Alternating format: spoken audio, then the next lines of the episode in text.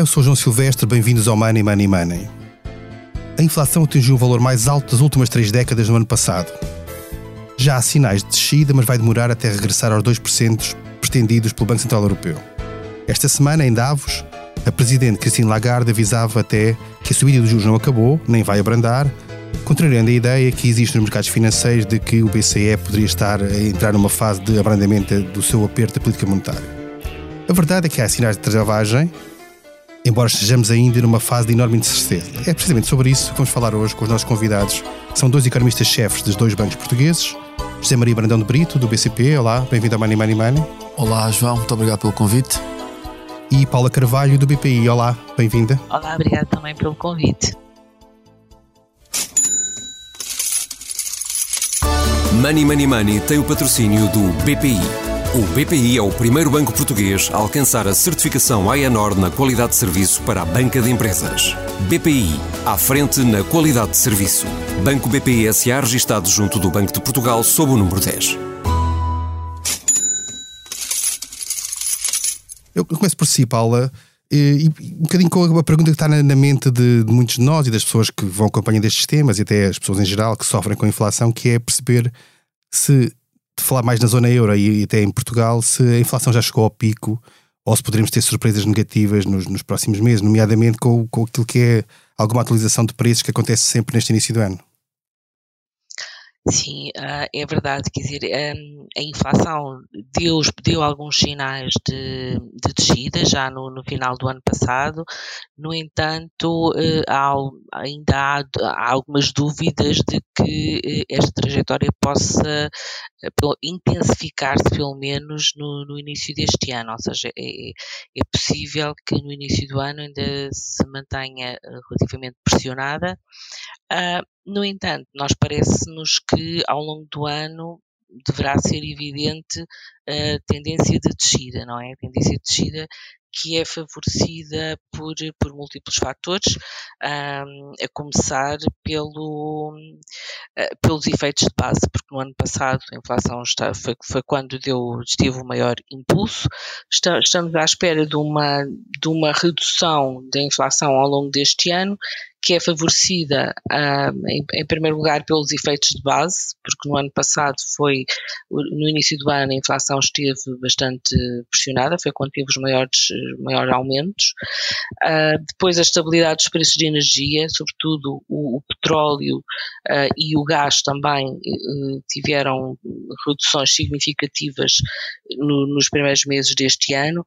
Há, tem havido também uma, uma atenuação dos estrangulamentos no, nos mercados internacionais e também o próprio arrefecimento da atividade económica favorecem, um, favorecem a, a, redução progressiva da inflação.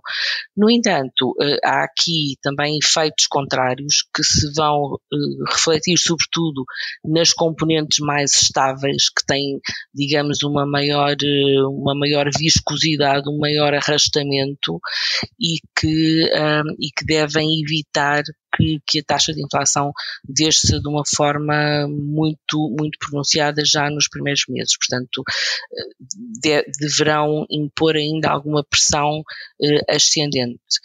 Um, e por isso nós, a nossa, em termos médios, esperamos que, que a taxa de inflação este ano uh, em Portugal vá para aproximadamente 5,5% e, e níveis muito próximos na, na zona euro. Portanto, a inflação tenderá a manter-se relativamente elevada, embora com tendência de descida. Esta é a nossa perspectiva.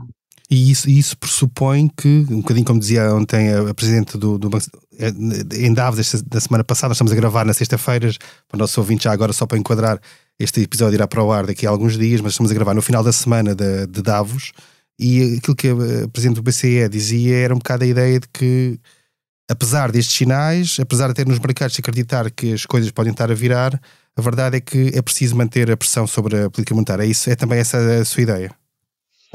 Exatamente, exatamente. Portanto, o Banco Central deve se manter eh, bastante cauteloso e, e como referiu ainda, ainda, ontem a Lagarde, uh, afirmou que, que, que, o, que, as taxas de juro vão continuar a aumentar, precisamente porque há esta componente, há, esta, esta resistência à baixa das componentes mais estáveis da inflação, ainda há pressões que estão a passar ao longo da cadeia uh, produtiva e que ainda não passaram completamente para o consumidor.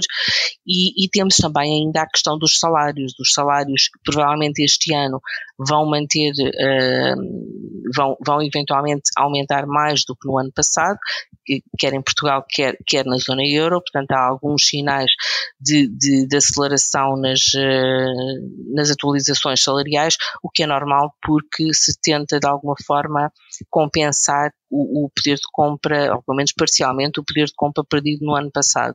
E, portanto, tudo isto gera uh, cautela por parte do Banco Central e a nossa perspectiva é que o BCE vai, vai aumentar as taxas uh, pelo menos mais cerca de entre 1% e 1,5% este ano e depois tenderá a manter uh, uh, as taxas estáveis até que seja bem evidente um, a descida da, da, inflação e a, a redução de, das pressões inflacionistas.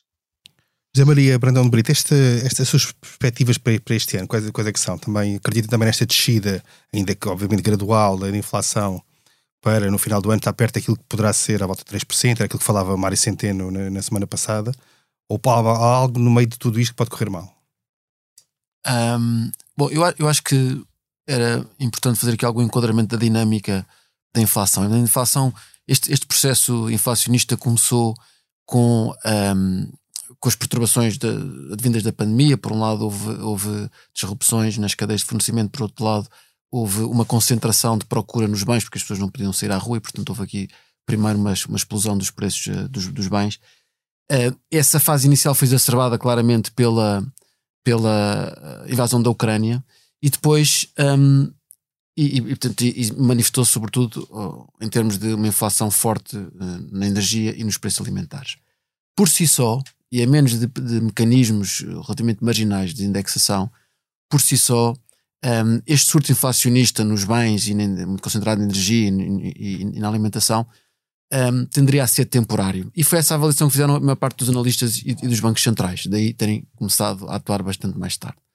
O que acontece é que, e onde é que, onde é que, onde é que teve o, a imprecisão na análise, foi que um, o fim da pandemia teve a reabertura que fez, uh, que fez aumentar muito a procura por, por serviços e, portanto, trouxe a, a inflação da esfera dos bens para a esfera dos serviços e a isso um, acrescentou um, um, conforto financeiro muito grande, advindo moratórias, etc., um, um, pouco por todo o mundo, e também de uma forte robustez do, do mercado de trabalho. E é dessa forma que a inflação, uh, que nasce temporária, de fatores tipicamente temporários, que são estes surtos nos preços do, do petróleo, etc., e, e, se, e se, se, se, basicamente entra para dentro da, da, economia e se torna bastante mais uh, permanente.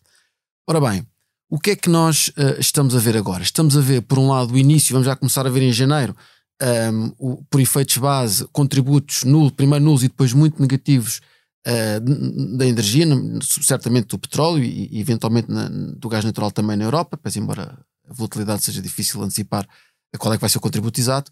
Estamos a ver também uh, uma queda nos, nos, preços nos mercados internacionais dos, dos bens alimentares e, portanto, vamos começar a ter contributos bastante negativos daqueles da, das, uh, das componentes que mais puxaram a inflação. Isso vai acelerar a descida da taxa de Isso inflação.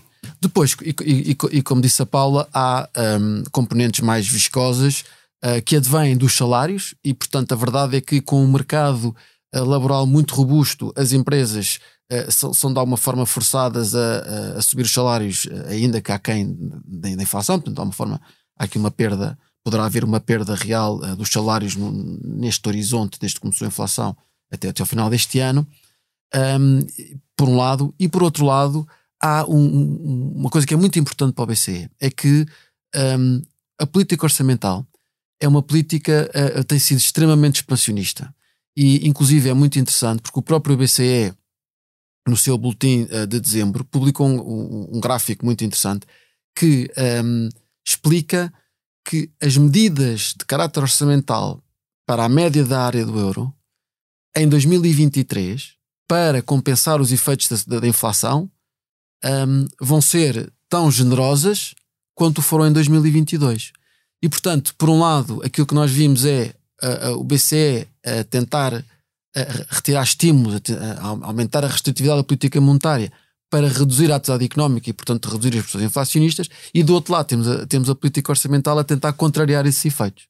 Quer dizer que na prática o BCE pode ser obrigado a até subir Exatamente. mais os juros do que subiria em Exatamente. caso contrário. É? Esse é, esse é que é o grande desafio do BCE. Portanto, por um lado, quer, uh, quer uh, a forma como, como se controlam uh, os processos inflacionistas é, é, é, muito simples e muito crua. É basicamente gerando recessões.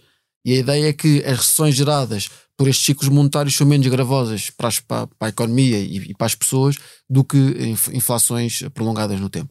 E por isso, uh, aquilo que, que, o BCE quer é criar uh, um abrandamento claro, ou mesmo contração da atividade, que de alguma forma restrinja o, o crescimento salarial, e por outro lado, uh, quer, quer transmitir uma mensagem muito clara para os, para os governos, para os, para os braços executivos da, da, da política orçamental, no sentido de se continuam a compensar os efeitos da política monetária restritiva, nós vamos ter que continuar a aumentar a restritividade.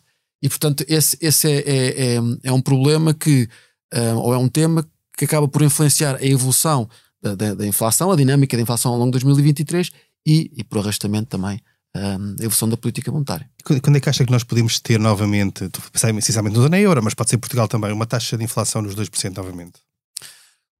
Um, bom, se nós, se nós mantivermos, isto, estas coisas fazem sempre com, com premissas, mantendo o preço do petróleo mais ou menos a estes, a estes níveis, nós teríamos que só em 2024 é que teríamos taxas de inflação de 2%. Agora, a verdade é que nós estamos a entrar num processo de recessão global, essa é pelo menos a minha leitura. E portanto, se assim for, nós poderemos uh, admitir que uh, o contributo uh, dos, dos, dos, das matérias-primas energéticas e não só vai ser ainda mais negativo e pode-nos trazer a inflação para, para perto de 2%. A minha convicção é que assim acontecerá. Nós queremos ter aqui um surto no preço das, das matérias-primas com a reabertura da China, mas uh, na segunda metade do ano eu penso que uh, os preços destas matérias-primas que, que, são cotadas em, em, uh, nos mercados internacionais vão cair e vão determinar um contributo bastante negativo para a inflação geral. Portanto, acho que vamos ver inflações de, homólogas de 2% ainda este ano. Paula Carvalho, pegando naquilo que dizia agora José Maria Brandão de Brito sobre esta ideia de recessão global, para já há, há, previsões de recessão para vários países, muitos deles até, mas Portugal, até ver, as previsões que existem são ainda de crescimento, embora um crescimento muito mais lento do que foi em 2022. Acha que é possível Portugal escapar a esta, esta, esta pressão deflacionista, no fundo, esta pressão de, de subida dos juros e de travagem da economia e escapar a uma recessão neste cenário? Nós não, não, pronto, nós admitimos que eh, é evidente que uh, e por tudo, tudo, tudo aquilo que, que o perdão, que o José Maria eh, esteve a, a referir, a, nossa perspectiva é também de que vai haver uma, uma desaceleração bastante significativa na, na Europa, em Portugal também, mas eh, não nos parece que vai haver uma recessão, ou eventualmente, se ocorrer uma, uma queda da atividade económica, será pontual, tenderá a, não ser uh, muito significativa, porque há vários fatores de, de suporte. E, portanto, para a economia portuguesa, a nossa perspectiva é, é semelhante. Portanto, também estamos a admitir uma desaceleração muito expressiva, uh, mas, mas uh, admitimos que não, não, haverá, um, não haverá recessão ou, ou, ou, se, se houver uma, uma redução, uma queda da atividade, será, será muito pontual. Portanto, mas, mas o arrefecimento vai ser significativo. Portanto, uh, em 2022 o crescimento uh, será à volta dos 6,7%, portanto, superior a 6,5%, que foi um crescimento muito forte, um, ehm, causado muito pela, pela reabertura da economia, pelo, pela aceleração do turismo, etc. Uh, eh, em 2023 nós sentiremos o impacto, por um lado, cumulativo da, da, da pressão inflacionista, não é? De, de, da inflação muitíssimo elevada, com impacto nas, nas famílias, nas empresas e, sobretudo, o impacto do aumento das taxas de juro uh, sentir-se-á em pleno durante o ano de 2023. Para além disso, temos também as economias externas que estão um, a crescer menos, sobretudo os nossos principais parceiros comerciais. Mas, eh, mas de facto, a possibilidade de recessão, um, sobretudo recessão mais profunda, não nos parece, não nos parece que vá um, acontecer. E eu chamo a atenção um, para, para, que é uma coisa que não acontece só em Portugal, mas acontece eh, um pouco por todo lado, para a robusteza, a resiliência dos mercados de trabalho. Portanto, os mercados de trabalho estão muito fortes e, e além disso, uh, portanto, apontando para uh, alguma, alguma força do consumo privado e alguma margem para acomodar o impacto do, do aumento das taxas de juros, não é? Uh, por isso, parece-nos que o cenário tem alguma, alguma resiliência por parte da atividade. Falou há pouco dos nossos parceiros comerciais e um dos principais é a Espanha. Como é que se percebe o facto de Espanha ter neste momento uma taxa de inflação bem mais baixa do que a portuguesa? O que é que explica isso? As dinâmicas inflacionistas são muito diferentes entre os vários países e têm, têm a ver com a exposição, um, com a exposição à Rússia, não é? E, e aos, aos choques que, que, energéticos, sobretudo vieram da Rússia, com os mecanismos de formação dos, dos preços de, de eletricidade, dos combustíveis, etc. E, portanto, a Espanha começou com tensões inflacionistas muito mais elevadas uh, antes de Portugal e, portanto, neste momento já tem tem uma, tem uma maior exposição, uh, por exemplo, ao mercado de gás internacional e, e, portanto, está a refletir de uma forma mais, mais uh, célere o, a, a, queda dos preços que, que está a verificar de gás natural, mas, mas quer dizer, mas há, há outros países que têm inflações muito superiores à portuguesa, por exemplo, a Alemanha Uh, em, em, novembro ainda estava nos 11%, agora está próximo de, dos níveis de Portugal. Itália está com 12%, uh, ah, e depois há os países mais próximos, mais expostos à Rússia, que continuam com taxas de com taxas de 10% e mesmo de 20%, no caso da Letónia e da Lituânia. Portanto, as dinâmicas inflacionistas são muito variadas e, aliás, este também é um desafio para o próprio Banco Central Europeu que tem que lidar com dinâmicas de inflação muito diversas. José Maria Brandão de Brito, também uma questão que te coloquei à Paula Carvalho há pouco, que é, é possível Portugal escapar neste contexto que falava de recessão global a uma recessão em 2023 ou, ou é isso acaba, acabará por ser inevitável se toda a dinâmica de recessiva se, se instalar? Bom, uh, vai depender muito da, da, política monetária, porque nós já não estamos muito habituados a isto, mas este, este, estes ciclos económicos provocados pela política, pelos ciclos monetários, é, é, é, o tradicional, é o pão com manteiga um, da, da, macroeconomia. Um, e porquê é que eu digo isto? Uh, porque a subida das taxas de juro para, para patamares bastante mais elevados só tem um impacto mais decisivo se elas se mantiverem elevadas por bastante tempo. Porquê? Porque as empresas, é quando as empresas se vão refinanciar, é quando os Estados se vão financiar. Uh, no caso dos particulares é, é, diferente porque tipicamente o endividamento é, é, taxa, é taxa variável, mas obviamente que se a taxa variável, se, se as taxas de juro caírem rapidamente, também o impacto que tem é, é, é menor. E portanto, isto significa que há, aqui uma dialética, eh, um jogo do, do, gato e do rato entre uh, a economia e o BCE. Portanto, o BCE quer apertar as condições monetárias o suficiente para trazer a inflação para, para baixo, mas, mas, não, mas não o pode ou não o quer fazer para além disto. O problema é que é muito difícil saber onde é que está o ponto para parar, não é? é sobretudo porque os efeitos, um, ehm, os efeitos na economia do aumento das taxas de juro são desfasados. E portanto, nós só vamos perceber, ou o Banco Central Europeu só vai perceber que chegou longe demais quando já lá está, não é? Quando já lá está. E tipicamente, em 90% dos casos históricos, os bancos centrais não, começam tarde a subir as taxas de juros, mas também vão longe demais. E, e, é, neste, e é neste contexto que eu penso que os riscos de, de recessão em Portugal, não necessariamente em, em, em 23, porque como a, a Paula Carvalho referiu, o mercado de trabalho está muito robusto, o próprio mercado uh, imobiliário tem uma resiliência absolutamente espantosa. Um, e, e o, o, o, turismo, se calhar, vai provavelmente vai beneficiar da reabertura na China, porque os chineses estão há, há três anos eh, enfiados em casa e, portanto, vão querer, vão querer eh, e, e vão com certeza sair. Um, e depois temos o PRR. O PRR, nós não podemos esquecer, há aqui estimativas diferentes, mas nós estamos a falar de uma coisa que está entre os 5% e os 10% do PIB, o impacto direto do, dos fundos que podem chegar à economia em 2023, dos fundos europeus, PRR e não só. Mas, um, e portanto, isto de facto uh, confere uma grande resiliência uh, à, à, atividade económica em Portugal.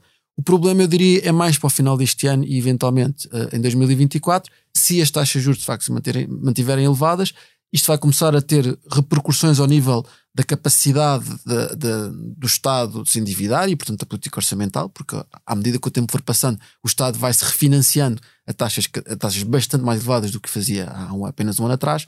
E, portanto, uh, eu, eu, diria que estou com a Paula no sentido em achar que uh, o nosso cenário central é para, um, é para um momento muito forte, mas ainda com um crescimento ligeiramente positivo em 2023, com riscos, e, e, e, eu diria que esses riscos são, são, ainda, são ainda mais pronunciados no final deste ano e eventualmente no início do próximo. E como é que ficou o sistema financeiro europeu e português perante este cenário de subida muito rápida dos juros, de travagem na economia, aguenta? Nós temos visto várias crises no passado recente relacionadas com bancos. Eh, e como é que está agora a banca para aguentar o embate? Bom, há uma coisa que parece ser unânime. Unânime. Uh, uh, todos os comentadores e um, decisores. A banca está neste momento muito bem capitalizada. Muito está a falar da nossa banca portuguesa. Estou a falar da nossa banca, estou a falar da banca em geral. A banca uh, ocidental, a europeia, a, a, nacional, está, está muito bem capitalizada. E não é, só, não é só os níveis de capital e de liquidez que são bastante confortáveis, bastante mais confortáveis do que, do que foram no passado é também eh, as políticas de atribuição de crédito que são muito mais conservadoras e isso aí uh, é, é, um mérito conjunto uh, do supervisor, do BCE, claramente, com um papel muito positivo e muito ativo na, na, na disciplina de, das políticas de concessão de crédito e, portanto, temos uh, LTVs, ou seja, os, os rácios de, de, valor, do valor dos imóveis para, o, para o valor do, do empréstimo bastante conservadores. Um, temos também políticas de, de, de concessão de crédito às empresas também, também bastante prudentes. E, portanto, nós sabemos que a subida das taxas de juros é muito positiva para a margem financeira dos bancos e a contrariar isso está o aumento do risco de crédito, o aumento, uh, o aumento do risco de insolvência das empresas e dos, particulares que advém de taxas de juros mais elevadas e uma atividade económica mais, mais lenta. Mas eu diria que o efeito líquido uh, sobre os bancos uh, poderá, ser, poderá ser positivo e, portanto, as, as as várias, os vários setores de atividade são cíclicos, há uns que beneficiam de umas coisas, outros que beneficiam de outras.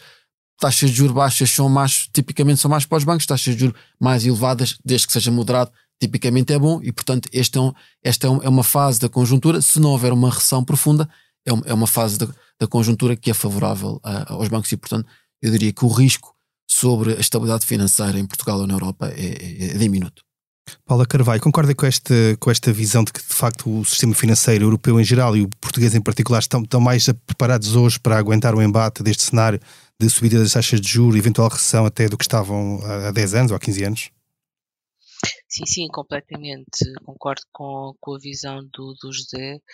Um, Parece-me que uh, a banca está uh, globalmente mais mais saudável, portanto, os balanços bastante mais saudáveis, eh, com mais capital, mais liquidez e, e de facto, as políticas de, de concessão de crédito mais cautelosas também têm ajudado bastante. Por outro lado, eh, olhando para, para o setor real, as, as, as, famílias e as empresas também eh, estão bastante menos endividadas do que em crises anteriores e, portanto, isto também acaba por, por, eh, por contribuir para, para a maior resiliência, quer dizer, os índices de, de, de incumprimento continuam, continuam a descer. Uh, e mesmo a questão das moratórias foi ultrapassada uh, com, com, bastante, com bastante facilidade, digamos assim, sem, sem precalços ao nível da, ao, ao nível da banca e em termos de, de, dos níveis de incumprimento. Uh, agora, é evidente que o, o, o cenário que se perspectiva, portanto, é que gradualmente as taxas de juros vão começando a filtrar para, para, para as famílias e para, para as empresas, se vai traduzir em, em, em num ambiente mais restritivo e em mais dificuldades e, portanto, não, não, não uh, não antecipamos um, um, grande agravamento de, dos índices de incumprimento, mas é possível que, que ocorra algum, alguma deterioração. De qualquer forma, com, uh, com situações financeiras, quer da banca, quer de particulares e de empresas, muito mais confortáveis do que em fases anteriores. Bem, assim terminamos mais um episódio do Money Money Money. A edição esteve a cargo de João Luís Amorim. Não se esqueça, enviem questões e sugestões de temas para o e-mail economia.expresso.empresa.pt. Até lá, estão muito bem em conta da sua carteira. Money Money Money tem o patrocínio do BPI. O BPI é o primeiro banco português a alcançar a certificação AENOR na qualidade de serviço para a banca de empresas. BPI, à frente na qualidade de serviço. Banco BPI SA registado junto do Banco de Portugal sob o número 10.